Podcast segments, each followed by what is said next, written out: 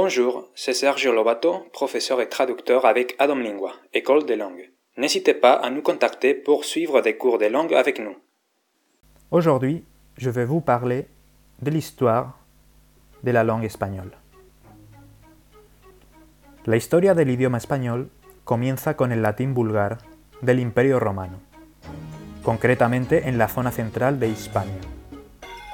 Tras la caída del Imperio Romano en el siglo V, la influencia del latín culto en la gente común fue disminuyendo paulatinamente. El latín hablado de entonces fue el fermento de las variedades romances hispánicas, origen de la lengua española.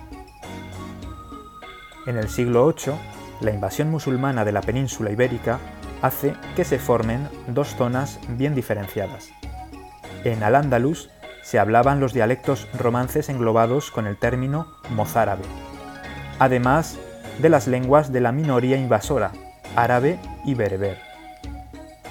Mientras, en la zona en que se forman los reinos cristianos desde pocos años después del inicio de la dominación musulmana, continúa una evolución divergente, en la que surgen varias modalidades de romance. A finales del siglo XI es cuando comienza un proceso de asimilación o nivelación lingüística, principalmente entre los dialectos románicos centrales de la península ibérica. Este proceso es el que dará como resultado la formación de la lengua común española, el español. J'espère que ce podcast vous sera intéressé.